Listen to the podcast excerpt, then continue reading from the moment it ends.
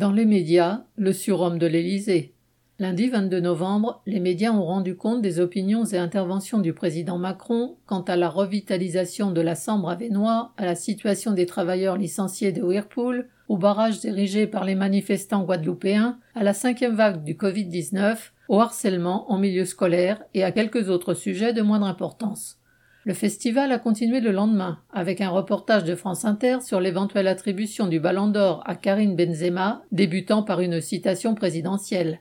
Ce touchant témoignage venait après le discours de Macron, largement rapporté évidemment, s'attribuant pratiquement la victoire du 15 de France sur les All Blacks.